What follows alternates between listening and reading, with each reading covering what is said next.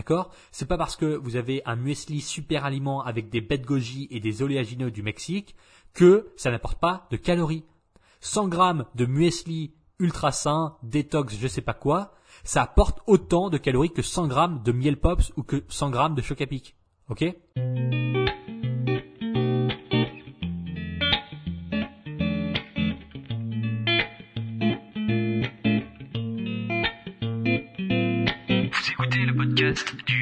Rééquilibrage alimentaire.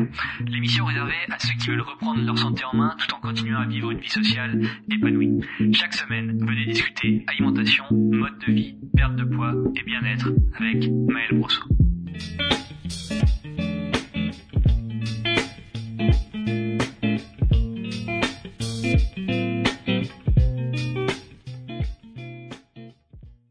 Bienvenue sur le podcast du rééquilibrage alimentaire. Je suis Maël Brosseau du site le-rééquilibrage-alimentaire.com et aujourd'hui, vous l'aurez remarqué avant de cliquer, un épisode relativement court en perspective. Bon, le titre ressemble typiquement à ce que vous seriez susceptible de retrouver sur un magazine minceur un peu neuneux, mais si ce n'est pas votre première écoute de l'émission, vous vous doutez évidemment que je ne suis pas là pour vous citer une liste arbitraire sans fondement. Sans jouer à la diabolisation de certains aliments, il est honnête de s'avouer que certaines catégories dans votre alimentation favorisent ou défavorisent la perte de poids. Pour les non-initiés, je précise que cela n'implique absolument pas de bannir ou de supprimer de votre vie ces aliments, les aliments que je vais citer. L'idée est ici d'éveiller votre conscience sur vos choix et sur la gestion de vos repas au quotidien pas de blâmer au hasard euh, le beurre pour votre stagnation. L'idée, c'est pas, c'est pas vraiment ça. Alors, mise en garde étant faite, entrons dans l'épisode, cherchons à définir quels sont les cinq pires aliments pour maigrir. Alors, par constriction autonome, je vais me cantonner à une liste de cinq aliments. Sans cette bride, l'épisode aurait, aurait, duré une heure et vous en seriez sorti avec l'amère impression que la restriction extrême est obligatoire, ce qui, je le répète, est strictement faux. Alors, quels sont les aliments qui font grossir? Premièrement, il faut amener une réflexion de récurrence à ce propos. Vous seriez probablement tenté de dire que les fast-foods font grossir. Il s'agit plus ou moins d'un confort dialectique que vous acceptez comme étant une réalité. Si vous mangez au McDo une fois par mois, ce n'est pas ce qui vous empêche de maigrir.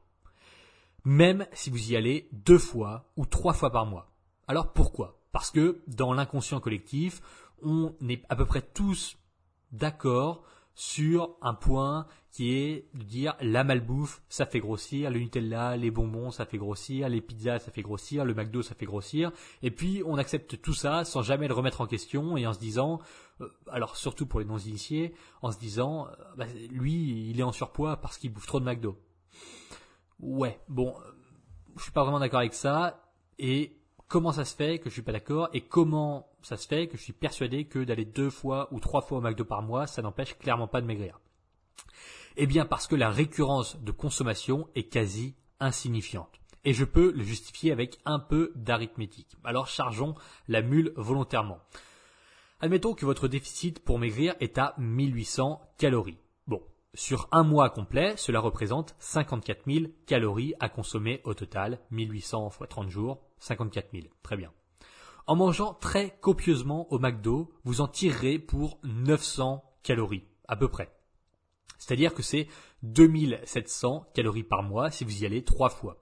Donc si vous allez trois fois au McDo par mois, c'est 2700 calories. Et cela représente précisément 5% de votre apport total mensuel. D'accord? 5% de votre apport total mensuel en calories si vous allez trois fois au McDo par mois.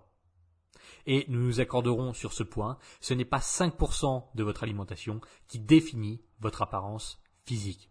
Donc aller trois fois au McDo par mois, ce n'est pas ça qui vous empêche de maigrir. Et pour élever le propos dans cet épisode, nous chercherons donc à exposer les aliments de consommation fréquente susceptibles de ralentir votre perte de poids. Ok, donc la première catégorie, les premiers aliments qui vous empêchent de maigrir, les cinq pires aliments pour maigrir, dans la première catégorie, on a donc l'huile d'olive, l'huile de coco, le beurre, la margarine, l'huile de noix, de tournesol, etc. Et tout ce qui s'apparente aux ajouts de matières grasses. Alors, je remets un avertissement, l'huile d'olive n'est pas mauvaise pour la santé. On insiste uniquement sur la notion calorique qui entrave potentiellement vos résultats physiques.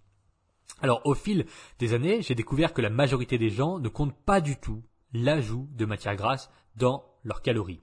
Quand on les interroge sur ceci, ils sous-estiment grandement l'impact calorique lié à ces matières grasses. Retournons donc à notre fameuse arithmétique. Oui, on, se lance dans un podcast mathématique finalement et plus sur l'équilibre alimentaire. Bon. J'ajoute 15 grammes de beurre sur mes tartines le matin. 10 grammes d'huile d'olive à midi pour cuire mon poisson et 10 grammes d'huile de noix le soir dans ma salade. Et je reste toujours dans le schéma avec un déficit calorique à 1800 calories. D'après vous, quel pourcentage représente les matières grasses dans ma journée? Je répète, 15 grammes de beurre, plus 10 grammes d'huile d'olive, plus 10 grammes d'huile de noix, ça équivaut à quasiment 300 calories. Soit 17% de mon apport total au quotidien, uniquement en matière grasse et uniquement avec des quantités qui peuvent paraître infimes. 15 grammes de beurre, 10 grammes d'huile d'olive, 10 grammes d'huile de noix, c'est quoi? C'est rien du tout, c'est un peu de matière grasse. La plupart des gens ne le comptent même pas dans leurs calories, et pourtant ça fait 300 calories, soit 17% de l'apport calorique total sur 1800 calories de déficit. Alors entendez-moi bien, les lipides sont indispensables pour l'organisme, mais ils présentent la particularité de contenir 9 calories par gramme. Et dans ce contexte, si vous estimez en avoir un peu trop au quotidien, divisez vos portions par deux et optez pour une poêle antiadhésive qui ne nécessite aucun ajout de cuisson Bon, vous pouvez faire ça de, de, temps en temps, pas obligé de le faire à chaque repas. Et le minimum syndical, ça serait de quantifier à peu près, ou en tout cas relativement, en fait non, c'est même pas à peu près, ça serait de quantifier correctement la quantité de matière grasse que vous ajoutez dans vos repas. Combien de fois je vois des gens qui cuisinent en versant l'huile d'olive directement de la bouteille, sans mesurer une cuillère à soupe? Non, non, directement en versant l'huile d'olive à la bouteille. Euh, pareil pour l'huile, euh, l'huile de noix euh, dans une salade. Hop, j'assaisonne, je mets de l'huile un peu, sans compter, sans rien du tout. Mais sauf qu'on passe très rapidement du simple au double. On se dit bon, j'ai mis 5 grammes d'huile d'olive, ça fait 45 calories. Et non, en fait, vous avez mis 15 grammes. Et 15 grammes, ça fait 130 calories. Donc, ça n'a rien à voir. Une fois de temps en temps, bien évidemment que ça va pas faire pencher la balance à droite ou à gauche, mais si c'est récurrent, et en l'occurrence on, parle vraiment de de quelque d'un ajout alimentaire qui est fait vraiment au quotidien dans tous les repas. Donc si à tous les repas vous sous-estimez de 50% la quantité de matière grasse que vous ajoutez, eh bien oui, eh bien oui, c'est probablement une cause à la stagnation ou à l'absence de perte de poids. Voilà. Donc euh, mesurez ça correctement, divisez probablement vos portions par deux si c'est possible de le faire, si vous en ajoutez vraiment beaucoup, et puis utilisez une poêle anti-adhésive de temps en temps. Voilà pour la première catégorie. Deuxième pire aliment pour maigrir, les oléagineux. Alors, je ne veux plus vous ennuyer avec l'arithmétique, mais on tombe ici dans un travers relativement similaire. Les amandes, les noix de cajou, les noisettes, les noix de pécan, tout ça, c'est pratique. C'est facile à transporter, ça se mange aisément dans diverses situations, et ça fait plus de 600 calories pour 100 grammes.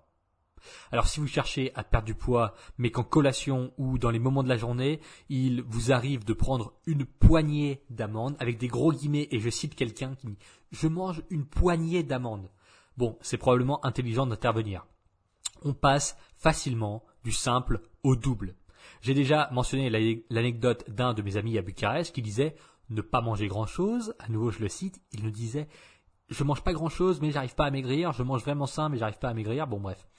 Et après les calculs, on est tombé sur un apport de 4500 calories. Donc, quand il dit je mange pas grand chose, j'ai faim, mais j'arrive pas à maigrir, et en faisant un petit calcul simple, il mange 4500 calories par jour, et ça n'est pas un cas isolé. Hein. Il y a beaucoup, beaucoup de gens qui disent je mange seulement 1200 calories, j'arrive pas à maigrir. Quand on fait le calcul correct et quand j'interviens, on se rend compte que c'était plus 2000, 2200 calories que 1200. Voilà. C'est pour ça qu'il faut toujours prendre avec des pincettes euh, les interprétations personnelles des individus parce qu'ils ont toujours tendance à surestimer leur niveau de dépense calorique et à sous-estimer leur niveau d'apport calorique. Mais ça, je l'ai déjà dit plusieurs fois. Bref. Mon ami me disait donc fièrement manger 100 grammes d'amandes au cours de la journée en grignotant. Donc, c'est quelqu'un qui travaille sur l'ordinateur, il a toujours un espèce de bol d'amandes à côté de lui et il mange voilà 100 grammes, 150 grammes par jour. Ça fait 600 calories. D'accord? Mais, je le cite à nouveau, ça va, les amandes, c'est bon pour la santé, ça ne fait pas grossir. Bon, vous voyez le schéma. La solution pour cette seconde catégorie, si vous pensez en abuser inconsciemment, c'est d'établir un nombre cohérent par portion. Exemple, en collation, vous mangez 15 amandes ou 20 noix. Et puis, vous oubliez la quantification en poignées qui vous apportera probablement le double de ce que vous comptez réellement. Non, une portion d'amandes, ça n'est pas une poignée d'amandes. Vous dites, je vais manger 15 amandes en collation. Je vais manger 20 noix de cajou. Je vais manger 5 noix du Brésil. Mais vous dites pas, je vais manger une poignée d'amandes, une poignée de noix de cajou, parce que vous allez systématiquement sous-estimer la quantité que vous mangez, et ça monte très très vite. Ça va très vite de manger 100 grammes d'amandes dans la journée, et 100 grammes d'amandes, c'est 600 calories. Donc, si on retourne à notre rapport de déficit calorique à 1800, ah, dag, un tiers de notre rapport calorique vient des amandes, c'est tout à fait n'importe quoi. Donc voilà, attention aux oléagineux, c'est très bon pour la santé, oui, génial, mais ça apporte beaucoup de calories. Il y a plein d'aliments comme ça qui sont très sains, mais qui sont très caloriques, et donc il faut faire vraiment la différence entre l'aspect santé et l'aspect perte de poids. Voilà. Troisième catégorie que l'on va survoler, parce que ça ne mérite pas de s'y attarder, ce sont les sodas classiques. D'accord? Fanta, Coca, Orangina, tout ça. L'idéal, c'est de ne plus en boire du tout.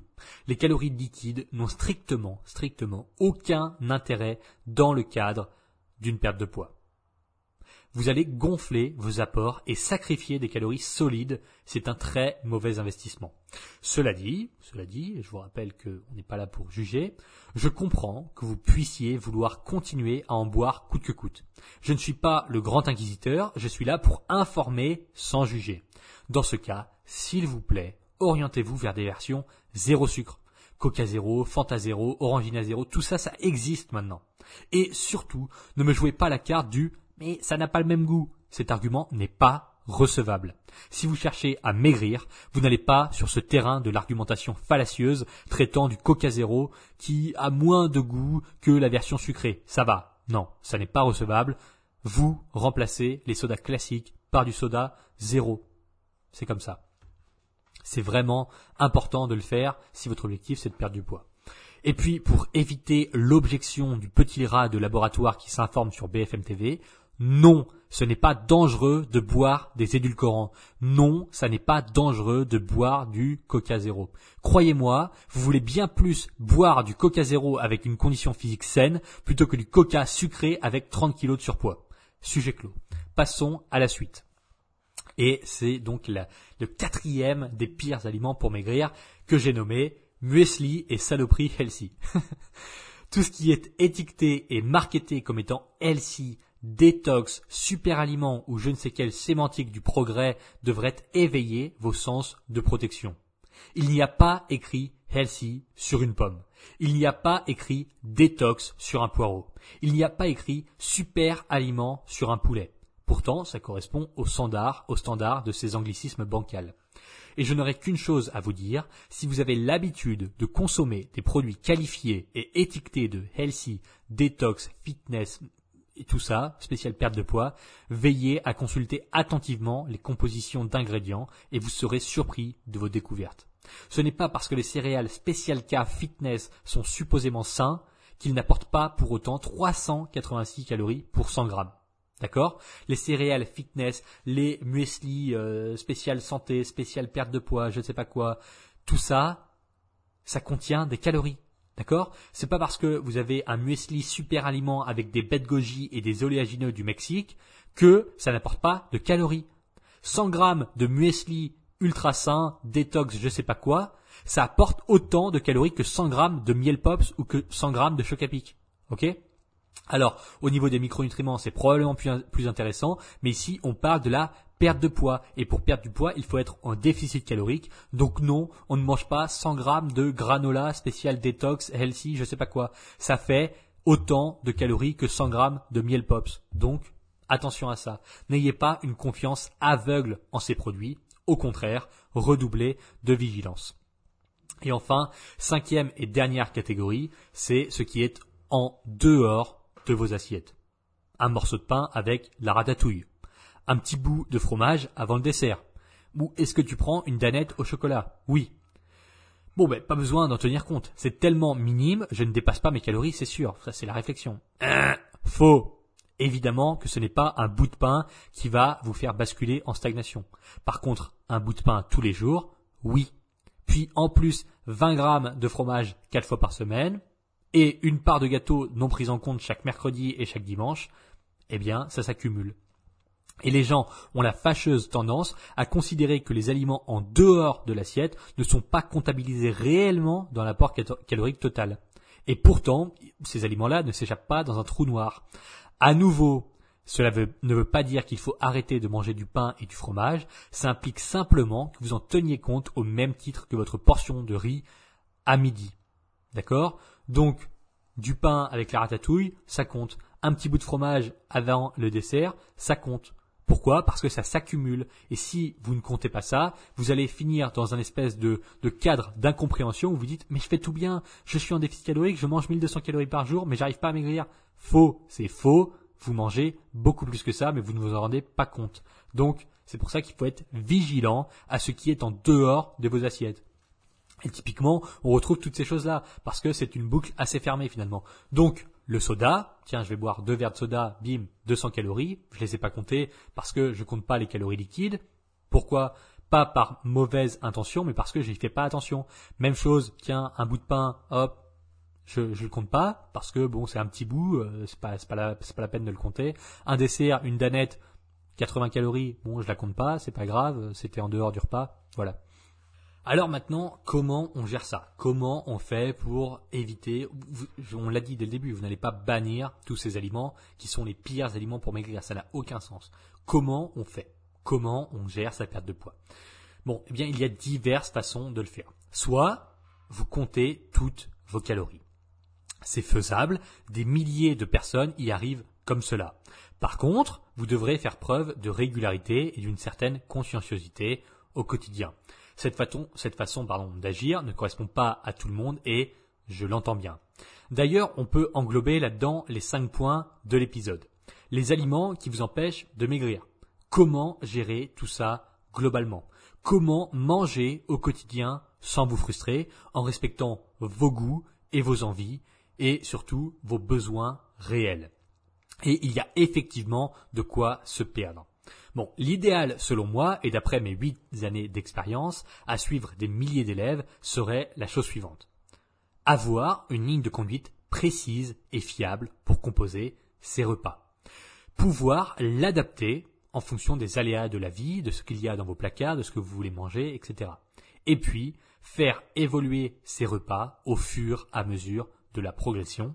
Tout ça dans un intérêt bien affiché, être rassuré, avoir la garantie de faire les choses comme il faut pour progresser efficacement. Eh bien, ces notions-là sont regroupées dans les fiches repas rééquilibrage alimentaire. Ça vient de sortir, c'est absolument nouveau, toutes les frictions évoquées sont prises en compte là-dedans.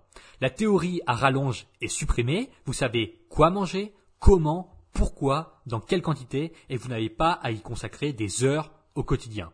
Et c'est précisément le genre de fiche que j'aurais rêvé transmettre à mes tout premiers élèves en 2014. Ça facilite les choses à un degré que je n'imaginais même pas possible. Vous suivez vos fiches, jour après jour, et vous maigrissez sans vous frustrer. Vous ne tombez pas dans les pièges dangereux évoqués au début de l'épisode, vous n'avez pas 36 000 questions à vous poser, vous appliquez tranquillement à votre rythme et tout se déroule pour le mieux. Alors tout est détaillé de A à Z, du matin au soir, vous choisissez vos repas en suivant les indications intuitives de vos fiches. C'est simple à utiliser, la structure de vos journées reste flexible, vous mettez en pratique immédiatement et vous obtenez des résultats visibles concrètement.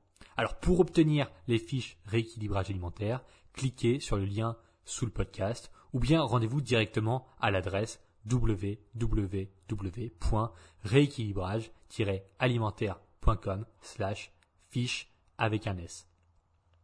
Vous pourrez voir la page de présentation complète de ce nouvel outil que je mets à disposition. C'est objectivement quelque chose qui va changer la vie de milliers de personnes de par sa simplicité et son caractère accessible à tous Je répète, www.rééquilibrage-alimentaire.com slash fiche.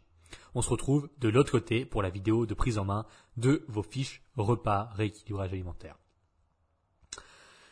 Si vous êtes toujours là, engageons-nous dans la seconde partie de cet épisode 72. J'estime, en toute objectivité, que la liste des 5 pires aliments pour maigrir était plutôt raccord avec la promesse de base. Vous savez parfaitement que je ne cite jamais arbitrairement des aliments à bannir. Ça n'a aucun sens, vous êtes unique et le fait d'extrapoler de telles interdictions sans demi-mesure produit souvent l'effet inverse à celui recherché. Dans la continuité de cette réflexion, j'aimerais vous exposer une liste de 9 aliments qui présentent des avantages significatifs dans le cadre d'un déficit calorique. Pas de panique, ça sera pas long, ça fera pas mal. Alors, par catégorie, je commencerai par ces quatre-là. Les œufs, le poulet, le cottage cheese, les yaourts grecs et on pourrait inclure avec ce, dernier aliment, le yaourt grec, on pourrait inclure le skyr et le fromage blanc. Le point commun entre ces quatre aliments, c'est l'apport élevé en protéines de bonne qualité, affilié à un apport faible en calories et de surcroît des bénéfices nutritionnels intéressants. Si vous aimez ces aliments, je vous incite à revoir à la hausse leur consommation. Les œufs, parce qu'ils représentent la source de protéines la moins chère et pourtant la plus qualitative du marché, veillez quand même à acheter des, des, des œufs bio ou élevés en plein air au minimum. Le poulet est aussi très accessible en France au niveau du prix et de par sa composition en macronutriments, il ne vous apporte quasiment que des protéines. Il y a un tout petit peu de glucides, un tout petit peu de lipides, mais c'est vraiment la viande maigre par excellence. Le poulet, c'est vraiment l'idéal. Et puis, le cottage cheese et le yaourt grec sont des grands alliés pour ceux qui ont du mal à consommer suffisamment de protéines au quotidien. Et leur aspect convénient est un grand atout. Alors, plus de protéines, c'est moins de sensation de faim, c'est des fonctions métaboliques mieux soutenues et par conséquent un facilitant pour l'oxydation du gras. Je répète donc, les œufs, le poulet, le cottage cheese et les yaourts grecs, c'est vraiment des grands alliés, c'est vraiment les aliments que je considérais comme étant les meilleurs pour maigrir. En seconde catégorie, j'ai noté uniquement les fraises et la pastèque, énormément de micronutriments, un apport calorique extrêmement faible en rapport au volume et le goût sucré qui peut pallier à des moments de craquage. C'est clair, c'est net, c'est précis. Fraises, pastèques, pour moi, c'est vraiment génial. Alors évidemment, il n'y en a pas à l'année au niveau de la saison, mais on verra un peu plus tard comment faire. L'aliment 7 et 8, ça sera donc la carotte et le concombre pour des raisons similaires. Gros volume, beaucoup de micronutriments, peu cher, facile à cuisiner, les cases sont cochées. Et puis pour clôturer cette liste, donc neuvième, je vais mentionner, roulement de tambour, l'eau. Énormément de gens perçoivent la soif comme étant de la faim. Parce qu'ils oublient ou qu'ils ne font pas l'effort, ils ne s'hydratent pas suffisamment. Pensez à le faire souvent être hydraté correctement au fil de la journée peut vraiment améliorer la gestion de votre appétit. Évidemment, cette liste est valable pour les catégories étendues des aliments qui présentent une composition proche. Quand je mentionne le poulet, eh bien oui, la dinde, ça vaut aussi le coup. Le colin et le cabillaud également, puisque les calories et les macronutriments sont quasiment similaires. Donc c'est la même chose avec la carotte, le concombre, qui présentent le même profil que la liste étendue des légumes comme les tomates, courgettes, poivrons. Et puis quand je parle des fraises et de, la pastèque, c'est aussi valable pour le melon, les framboises, les mûres et tout ça. Ok, euh, c'est très bien. Mais la condition sine qua non pour maigrir, ce sera de respecter vos besoins caloriques réels. Et ce n'est pas si facile à dire qu'à faire quand on ne sait pas précisément par où commencer. Alors si vous vous sentez un peu paumé là-dedans, si vous voulez une ligne de conduite précise et qui s'adapte à vos goûts, eh bien à nouveau, je vous le répète, servez-vous des fiches rééquilibrage alimentaire. Je vous rappelle qu'il n'y a pas du tout de théorie là-dedans, c'est 100% pratique pour commencer à progresser sérieusement dès demain. L'idée, c'est de concentrer tous, tous vos efforts sur ce qui compte vraiment, sans y passer trois heures par jour, sans devenir obsédé par la nourriture, juste en faisant les choses correctement grâce à des indications logiques et cohérentes. Pour obtenir les fiches, cliquez sur le lien juste en dessous du podcast ou rendez-vous dans la section programme de mon site internet. Au même moment où je publie ce podcast, il y a un gros bonus offert avec l'achat des fiches, donc pourquoi pas en profiter. Ça se passe à l'adresse www.rééquilibrage-alimentaire.com slash fiche. Je vous dis à tout de suite sur le document complet des fiches ou alors à bientôt pour un prochain épisode du podcast.